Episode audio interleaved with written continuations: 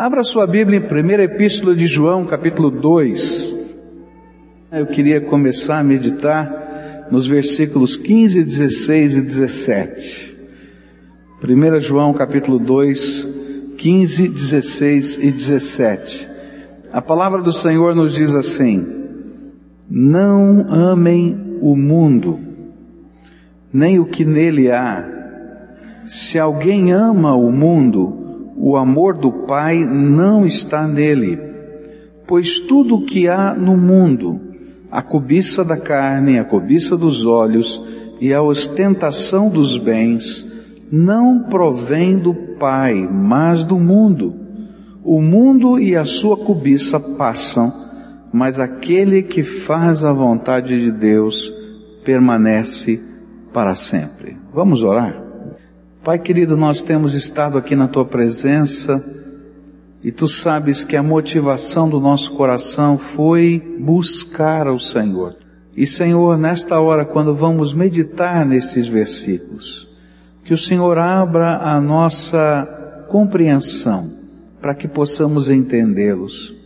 Mas mais do que isso, que o Senhor aplique o teu desejo, a tua vontade, aos nossos corações, de tal maneira que essa palavra se torne relevante para nós. Por isso, Senhor, nós pedimos, manda o teu Espírito falar de uma maneira particular a cada um de nós. Nós oramos, Senhor, porque carecemos da tua graça. É no nome de Jesus que oramos. Amém e amém. Estamos estudando esse livro da Bíblia, primeira epístola do apóstolo João, e nesta epístola temos estudado e temos aprendido que João já estava bem velhinho e ele estava preocupado com o futuro da igreja. E ele começou a perceber problemas, heresias, dificuldades que estavam chegando e entrando no contexto da igreja, e ele então começou a alertar as igrejas cristãs desses problemas. Ele coloca primeiro vários testes para você poder reconhecer que tipo de cristianismo você está vivendo. Depois que ele coloca os testes, ele nos diz quais são os recursos que Deus nos deu para a gente viver este evangelho. E hoje ele faz uma advertência nesse pequeno trecho. Ele diz assim: olha, cuidado, toma cuidado porque existe uma força sutil e destruidora da fé, que você tem contato com ela todo dia, toda hora, que é impossível você não ter contato com ela. E que você precisa usar aqueles recursos que Deus já lhe deu para ser vitorioso diante desta força. E ele então usa uma expressão que às vezes quando a gente lê o texto parece difícil de entender. Ele diz assim, não amem o mundo. Diz assim, como é que não posso amar o mundo? Porque a Bíblia diz que Deus amou o mundo de tal maneira que deu o seu Filho unigênito. Então se Deus amou o mundo, se a Bíblia diz que Deus criou todo o universo, então o que significa não amar o mundo? Parece uma contradição. Mas aqui, quando ele usa a expressão mundo, ele está usando no sentido de uma organização de valores.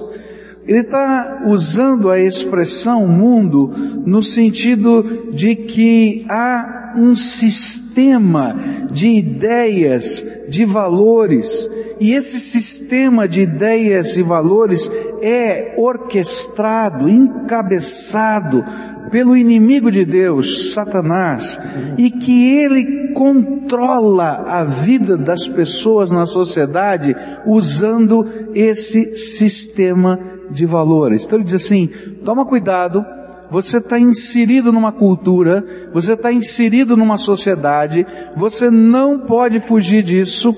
Lá no passado, muitos anos atrás, o movimento monástico, ele surgiu porque eles leram um texto como esse e ficaram preocupados e não conseguiam entender como podiam viver no contexto da sociedade, permanecer fazendo a vontade de Deus. Então construíram grandes muralhas, grandes castelos e foram morar atrás daquelas muralhas numa sociedade protegida. Mas esse não era o propósito de Deus. A palavra de Deus diz que a gente tem que viver aqui nesse lugar, no meio desse contexto, no meio dessa sociedade e fazer diferença nessa terra. Porém, não podemos permitir que determinados valores que compõem a vida dentro da sociedade quebrem os valores de Deus colocados no nosso coração. Eu queria olhar e para esse texto, na verdade, olhando para uma pergunta. A primeira pergunta é: por que esse sistema de valores que João chama mundo, que está inserido na sociedade e que dita as regras do jeitão de viver do ser humano na sociedade, por que esse sistema de valores é tão perigoso, é uma arma sutil, tão perigosa nas mãos do diabo? Então a primeira pergunta, por que uma arma tão perigosa? E a primeira resposta vai se encontrar no verso 15, onde a Bíblia diz assim: Não amem o mundo, nem o que nele há. Se alguém ama o mundo, o amor do Pai não está nele. João afirma que as pessoas que amam e vivem o que o mundo, esse sistema de valores, dita como norma de vida, não estão vivenciando o amor de Deus nas suas vidas. E por quê? Porque a origem deste sistema de valores está no próprio Satanás, que é chamado nas Escrituras o príncipe deste mundo. A Bíblia diz no Evangelho de João, capítulo 12, versículo 31, chegou a hora de ser julgado este mundo. Agora será expulso o príncipe deste mundo. Ele está falando de Satanás. Há uma inteligência, há uma força, há uma ideologia por trás do jeitão de viver de cada sociedade humana. E tem um maestro dessa ideologia. E esse maestro, essa pessoa que está por trás, é o próprio diabo, usando características da nossa cultura e tentando implementar na nossa vida os desvalores que batem contra os valores do reino de Deus. Efésios capítulo 2, versículos 1 e 2 vai dizer a mesma coisa. Vocês estavam mortos em suas transgressões e pecados, nos quais costumavam viver quando seguiam a presente ordem deste mundo e o príncipe do poder do ar, o espírito que agora está atuando nos que vivem na desobediência. O apóstolo Paulo está dizendo que a ordem desse sistema de valores está sendo dirigida pelas potestades. E de repente, nós começamos a ser tremendamente influenciados por esse sistema de valores. Parece uma coisa muito filosófica isso aqui, não é? Mas olha só, você pega um álbum de fotografia, tá? Eu adoro ver álbum de fotografia, especialmente os mais velhos. E aí você começa a olhar, por exemplo, as roupas. Tá? Aí você começa a ver a roupa daquele tempo. E você começa a dar risada, né? Por que pode? Como é que é assim, né? Por quê? Porque nesse sistema de valores, naquela época, a roupa que se devia usar era aquela. Não é? E se você não usasse uma roupa parecida com aquilo? Você estava fora do contexto da sua época, tá? Isso não parece ter qualquer dificuldade, não tem nenhum problema, porque roupa é só roupa. Mas assim como acontece na roupa, existem situações do dia a dia da vida, como uma família deve se comportar, como os filhos se relacionam com os pais, como a gente olha para o conceito de autoridade, o que é certo, o que é errado, o que é bom, o que é mal, ele começa a ser ditado por esse sistema de valores. E o que a Bíblia está dizendo é que esse ditado tem uma ideologia e tem um propósito e tem uma pessoa arquitetando com a ideia e com o propósito de que você vivendo o curso que todo mundo está vivendo nessa terra, de alguma maneira você se distancie dos propósitos e dos valores de Deus. E é por isso então que João vai dizer: toma cuidado, porque essa é uma arma sutil, e se você começar a amar esse sistema de vida e esse sistema de valores, o que vai acontecer é que o amor de Deus não vai poder ficar em você. É como se você tivesse uma capa de chuva e Deus derrama graça e Deus derrama amor sobre a tua vida, mas você está tão revestido pelo sistema de vida e valores desse tempo que essa graça, esse amor passa, escorre e não penetra na tua vida. Isso é uma verdade. Quantas vezes é difícil para alguém tomar uma decisão de servir a Jesus, porque de alguma maneira o sistema de valores do seu tempo, do seu mundo, do seu estilo de vida, bate de frente com alguns valores do reino de Deus. Portanto, se você segue e ama o projeto de Satanás, em detrimento do projeto do amor de Deus para a sua vida, isso se torna uma prova de que o amor de Deus não tomou conta do seu coração e não produziu em você a motivação necessária para viver uma nova vida. Jesus ilustrou esta verdade quando ele afirmou algumas coisas muito pesadas. Ele disse em Mateus 12, versículos 34 e 35, raça de víboras. Como podem vocês que são maus dizer coisas boas? Pois a boca fala do que está cheio o coração. O homem bom do seu bom tesouro tira coisas boas, e o homem mau do seu mau tesouro tira coisas más. O que que Jesus está dizendo? Se o amor de Deus enche a tua vida, você vai viver o amor de Deus, você vai falar o amor de Deus, a sua boca vai expressar aquilo que está cheio do teu coração. Agora, se são os valores dessa época, desse tempo, que dominam o teu coração, o que você vai falar são as coisas dos valores dessa época. E você vai estar sendo guiado por esses valores.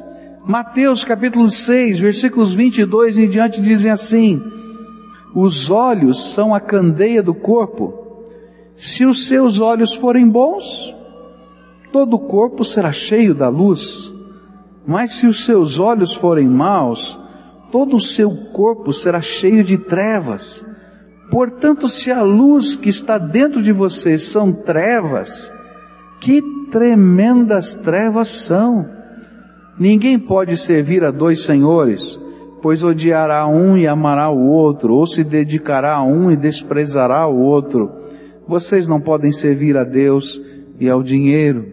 O que é que Jesus está tentando dizer? O que é que enche o teu coração? O que é que norteia a tua vida? Quais são os teus alvos? Onde estão os teus sonhos? E ele faz uma comparação com luz e trevas, com os nossos olhos. E é interessante isso, né? Você já percebeu que quando você conversa com uma pessoa maliciosa, ela é capaz de ver malícia em qualquer coisa? Não é verdade? Você vê a mesma cena que aquela pessoa viu. E de repente ele olha e diz, ah, tá vendo? não percebeu? Você diz, não, não percebi nada. E ele diz, ah, olha lá, ó, percebe?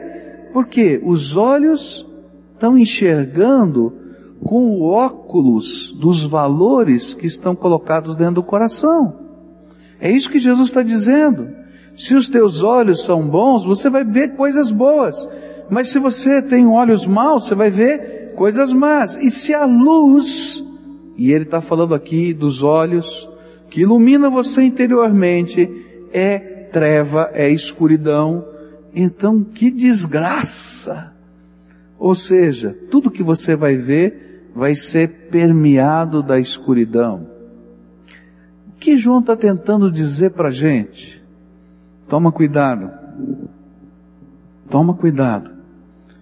Porque não dá para a gente tentar servir a Deus vivendo os valores que estão sendo ditados no dia a dia da nossa sociedade. Por quê? Porque é uma coerência entre o que nós vivemos e o que nós cremos. Entre o que experimentamos da parte de Deus e o que praticamos na nossa vida. Se dizemos que amamos a Deus, mas vivemos de uma maneira que não agrada a Deus, ao Deus que amamos, antes nós estamos magoando o coração de Deus profundamente o sentimento que temos, nós podemos chamar de amor, de fé, mas de fato não é. Há uma contradição, a gente que como pastor trabalha aconselhando pessoas, às vezes a gente vê algumas coisas muito complicadas. É muito comum a gente encontrar situações assim, de pessoas que dizem que amam, mas que ferem profundamente a pessoa a quem dizem que amam. Eu nunca vou me esquecer de um dia que chegou na porta da igreja uma senhora toda ensanguentada. Toda ensanguentada. A gente teve que pegá-la e levá-la ao pronto-socorro imediatamente. Porque ela tinha tomado uma surra do seu marido. O seu marido tinha dois metros de altura, devia pesar uns 130 quilos, um homem muito forte, grande. Então eu posso imaginar, não é, o impacto daquela mão batendo naquela senhora. E depois, quando as medidas foram tomadas para proteger aquela senhora, aquele homem dizia: Não, mas eu amo a minha esposa. Mas que tipo de amor é esse que bate, machuca, quebra? Arrebenta. E aí você diz, espera aí, tem alguma coisa errada nesse tipo de amor? Ou por exemplo, quando um, o marido ou a mulher, vive uma vida dupla, tripla, quádrupla, e se envolve com tantas outras pessoas, e depois diz para aquela pessoa que ainda continua amando a esposa, o marido, e você diz, mas que tipo de amor é esse? É disso que João está falando.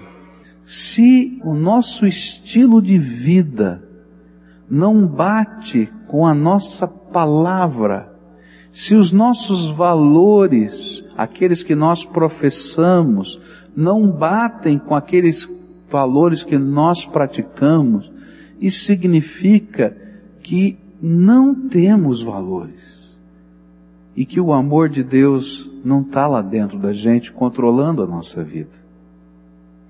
A gente vive num tempo em que existe uma grande relatividade.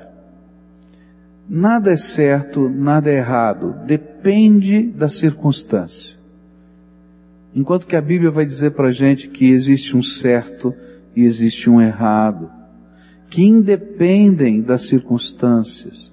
E se a gente não, não entende que por trás dessa ideologia de que tudo pode ser certo e nem tudo precisa ser errado, existe uma inteligência chamada Satanás que está trabalhando de uma maneira sutil para que a gente perca o senso de valor nessa vida. Então a gente entra por esse caminho e se perde. A gente vive um tempo onde o conceito de hoje é que não existe autoridade. Não tem autoridade. Um dos grandes problemas da educação no Brasil é esse. Não tem autoridade. O aluno, ele pode até bater no professor. Sabia disso? Não acontece absolutamente nada. Quantas vezes eu já vi filhos batendo nos seus pais? Você já viu? Eu já vi. É disso que a gente está falando, porque quando a gente coloca no, na mente, no coração de uma criança, o sentido de que não existe autoridade, e ele não aprende isso dentro da sua casa, o que que Satanás está armando? Um mundo que é uma verdadeira anarquia, que é um faroeste. O mais forte é que prevalece. E olha para a sociedade, não é isso que está acontecendo? O que a Bíblia está dizendo é: se você tentar amar o sistema de valores sem perceber a ideologia que está por trás, sem perceber quem é a mente que está arquitetando isso, você não vai conseguir viver o amor de Deus na sua vida. Segunda razão que esse texto me apresenta, João vai nos dizer que seguir o mundo é uma arma destruidora da fé e o verso 16 vai nos ajudar a entender um pouquinho mais. Ele afirma que tudo o que este sistema constrói não provém de Deus. O que João tenta nos esclarecer é que o sistema de valores mundo, sociedade, e o sistema de valores reino de Deus são sistemas antagônicos, são sistemas que estão em constante conflito. A fé cristã, na verdade, é uma contracultura. O mundo é um sistema de valores que escraviza. Esse sistema de valores subjuga as pessoas, coloca debaixo da escravidão, e isso em várias áreas da vida humana você vai encontrar na história do homem uma tendência tremendamente natural de qualquer sistema político se tornar uma força opressora.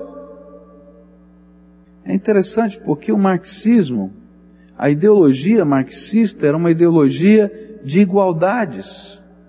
Mas não houve sistema mais opressor do que o sistema marxista, que só na implantação dele na Rússia morreram mais de 10 milhões de pessoas que discordaram daquele sistema. E a gente fica pensando, mas por trás não havia uma ideia de igualdade?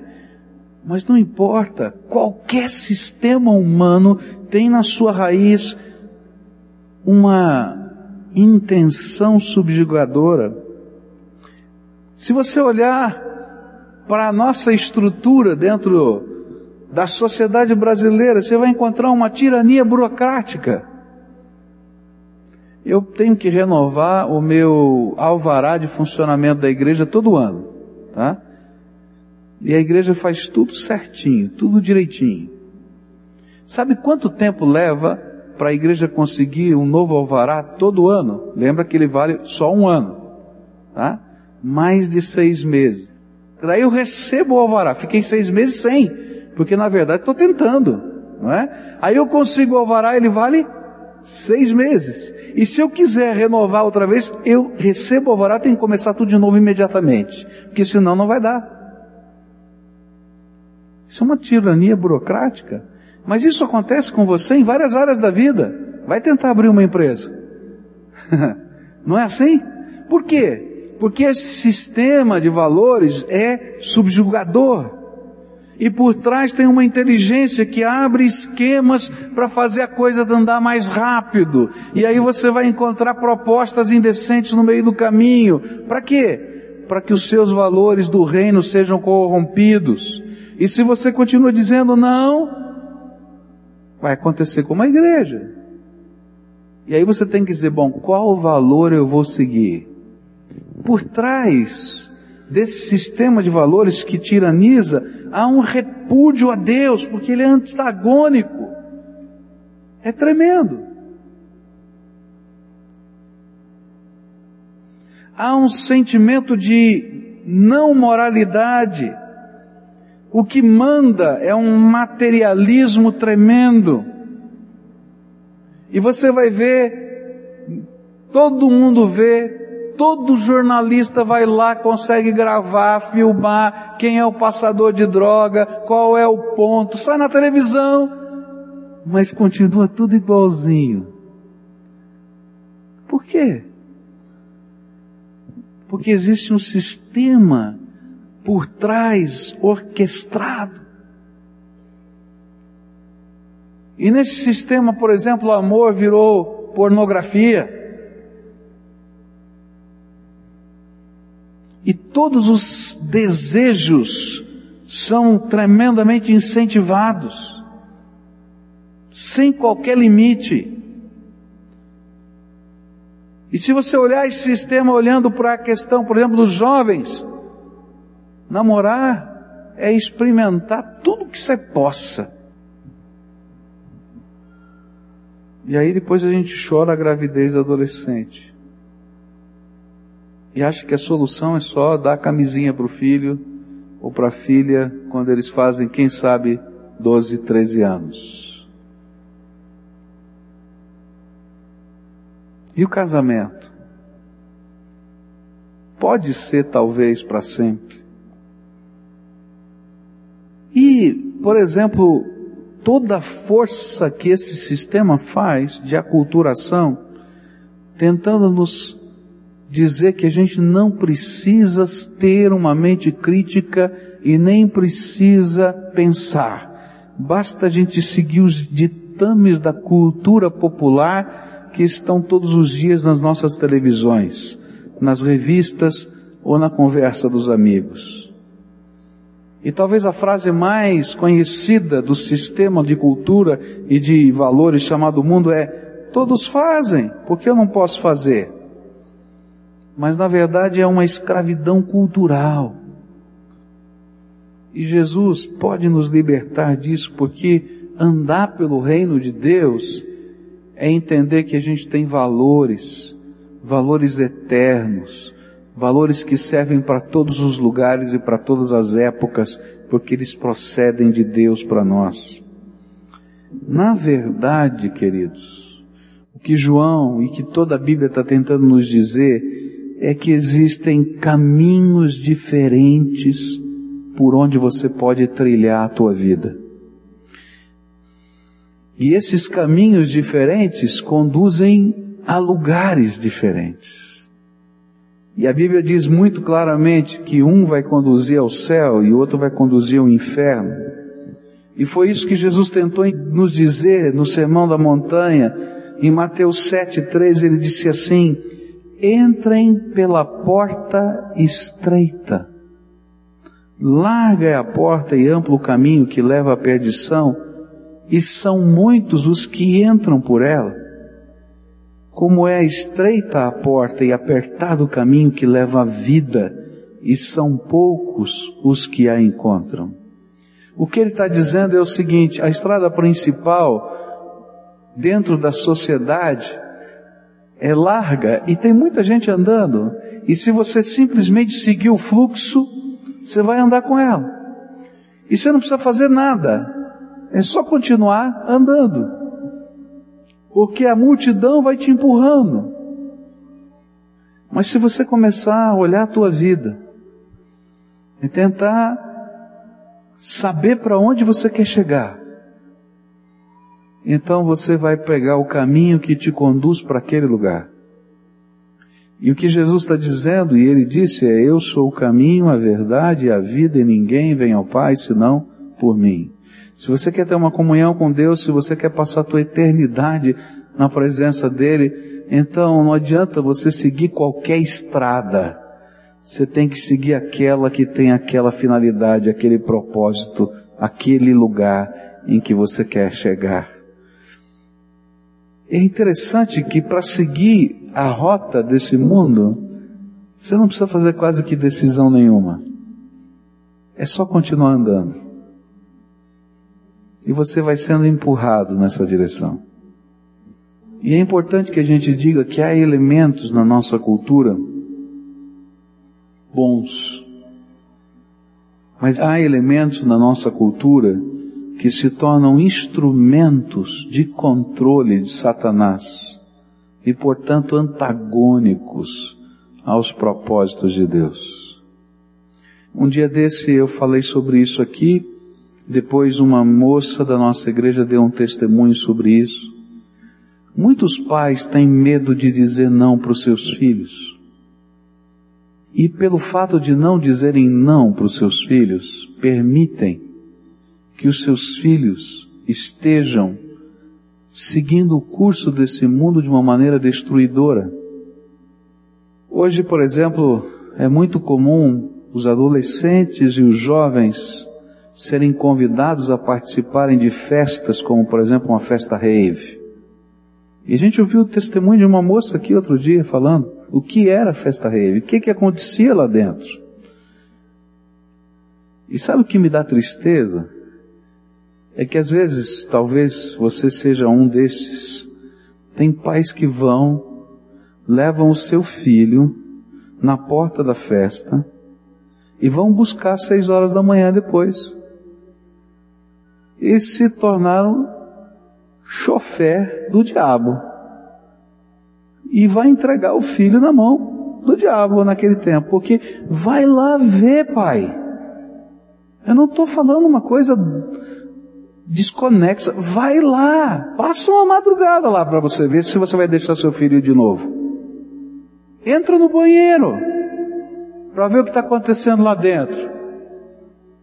Saia nas ruas no meio da madrugada, você vai encontrar um monte de meninos e meninas de 14, 13, 15 anos com garrafas PETs de Coca-Cola, batizadas com muito álcool, bêbados andando pela rua. E chegam um pouquinho antes de você acordar na sua casa e dormem muito porque estavam embriagados. Sem contar outros tipos de drogas. Nossa igreja tem uma casa de recuperação. 95% dos jovens que estão lá são viciados em crack. Pior desgraça, consome, destrói, arrebenta. Agora pergunta onde é que eles receberam a primeira pedrinha. O que João está tentando dizer para a gente é que não dá para ficar andando na rota do mundo deixando as coisas acontecerem. É preciso se posicionar e dizer: não, não, não. Existe um valor que eu quero para a minha vida. A terceira e última coisa que esse texto me ensina é que é uma arma tremendamente sutil, destruidora da fé, e no verso 17 ele vai dar mais uma razão. O mundo e a sua cobiça passam, mas aquele que faz a vontade de Deus permanece para sempre. A razão que João nos apresenta é que o mundo e os seus valores passam, não tem perenidade, não tem substância para a eternidade. E esses valores vão nos induzindo a olhar somente o hoje e o agora. E na medida em que a gente vai seguindo o curso desse mundo, a gente perde o sentido eterno. O que ele está dizendo é o seguinte: a gente fica tão envolvido por esses valores, que a gente deixa de entender que a gente tem uma alma imortal e que a gente está só de passagem nessa terra. E a gente começa a acreditar que a vida da gente é só isso aqui. Então, se a vida da gente é só isso aqui, o negócio é desfrutar, aproveitar tudo. Porque não tem mais nada. Então, aproveita. Enquanto que a Bíblia está dizendo para a gente que Deus colocou o sopro da vida em nós, o seu espírito, e que nós temos essa estrutura que é um corpo, mas nós não somos só o corpo, tem mais coisas. e que um dia todos nós estaremos comparecendo diante do tribunal de Deus para decidir onde vamos passar a eternidade. Não é se vamos passar, é onde vamos passar. E aí esse sistema de valores vai colocando vendas nos nossos olhos e a gente não leva a sério isso. E a gente perde a dimensão do eterno. A gente só fica olhando hoje e agora. E a gente esquece que Satanás, o mundo e aqueles que estão seguindo essa rota serão julgados por Deus. João 12, verso 31 diz assim: Chegou a hora de ser julgado este mundo. Agora será expulso o príncipe deste mundo. João 3,18 diz assim: quem nele crê, em Jesus, não é condenado, mas quem não crê já está condenado, pois por não crer no Filho do unigênito de Deus. Este é o julgamento, a luz veio ao mundo, mas os homens amaram as trevas e não a luz, porque as suas obras eram más. O julgamento é esse. Jesus veio, entrou nesse mundo, mas nós amamos as trevas do mundo. Então já está julgado, não tem mais o que falar. Toda vez que nós construímos a nossa vida sob a perspectiva imediata da vida, nós perdemos a dimensão da eternidade e deixamos de nos preparar para ela. Amar o mundo, segundo a Bíblia, é amar as trevas e desprezar a luz de Deus. Queria concluir pensando com você o seguinte: toma cuidado. Há uma força sutil trabalhando a sua mente e o seu coração todo dia. E não adianta você jogar fora o aparelho de televisão, você construir uma muralha em volta da sua casa e dizer agora a gente não sai mais de casa, os meus filhos não vão para a escola, eles vão estudar aqui com o papai ou com a mamãe porque eu tenho que protegê-los.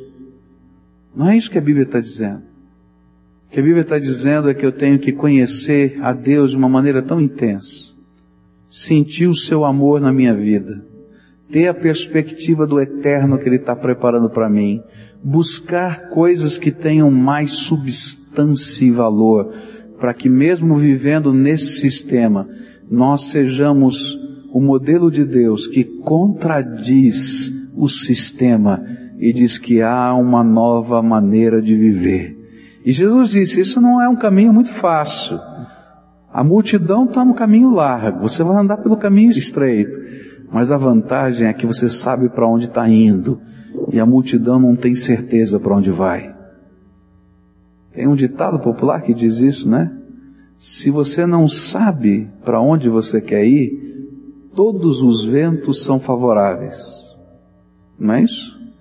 E tem muita gente vivendo assim. Agora, se você sabe para onde você quer ir, nem todo vento é favorável. E o que a Bíblia está dizendo é que você tem que escolher para onde você quer ir.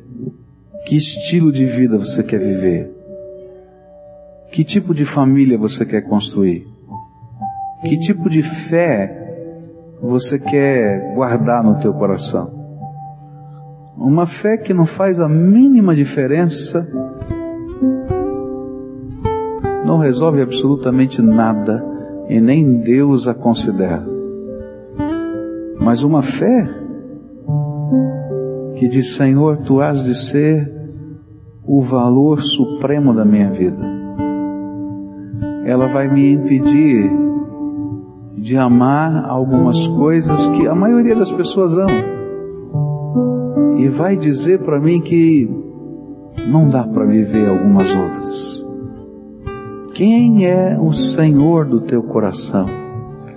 As ideias arquitetadas pelo inimigo que estão direcionando a tua vida? ou Jesus, o Senhor e Salvador da nossa vida. Eu queria orar com você Eu só queria que Deus te ajudasse numa coisa. E eu queria que você orasse comigo hoje. Todos nós que estamos aqui. Senhor, abre os meus olhos. Querido, é tão fácil a gente se enrolar com a sutileza dos valores desse mundo. É tão fácil a gente flexibilizar. É interessante que nossos olhos são capazes de ver o erro do outro rapidinho, não é? Mas quando é para olhar os nossos próprios erros, a gente sempre tem uma boa desculpa. E a gente vai flexibilizando. E hoje eu queria orar pedindo que Deus abrisse os nossos olhos, para a gente poder enxergar como nós temos sido influenciados. Como é que estes valores ou desvalores têm se alojado de uma maneira muito sutil na nossa casa, na nossa família, naquilo que a gente se permite ver e assistir, naquilo que a gente pratica, naquilo que a gente fala, naquilo que enche o nosso coração. E hoje eu queria pedir a Deus que me ajudasse a enxergar, porque eu quero confessar essas coisas como pecado. E quero pedir para Ele colocar os valores do reino no meu coração. Você concorda que a gente olhe assim? E que Ele seja o nosso professor, que Ele vá nos ensinando à luz da palavra a ser alguém que vive na cultura mas que tem um caminho e sabe para onde vai e que anda grudado em Jesus, mesmo que isso seja uma contracultura na sua época. Senhor Jesus, muito obrigado pela tua palavra. Essa é uma palavra para todos nós. Todos nós estamos aqui vivendo nesse mundo. E é tão fácil, Senhor. Tão fácil a gente perder a perspectiva. É tão fácil a gente se envolver e se deixar levar por valores que não são valores do reino. É tão fácil a gente achar natural o pecado. É tão fácil a gente estar tá torcendo, às vezes assistindo uma novela pelo bandido porque a gente é conduzido.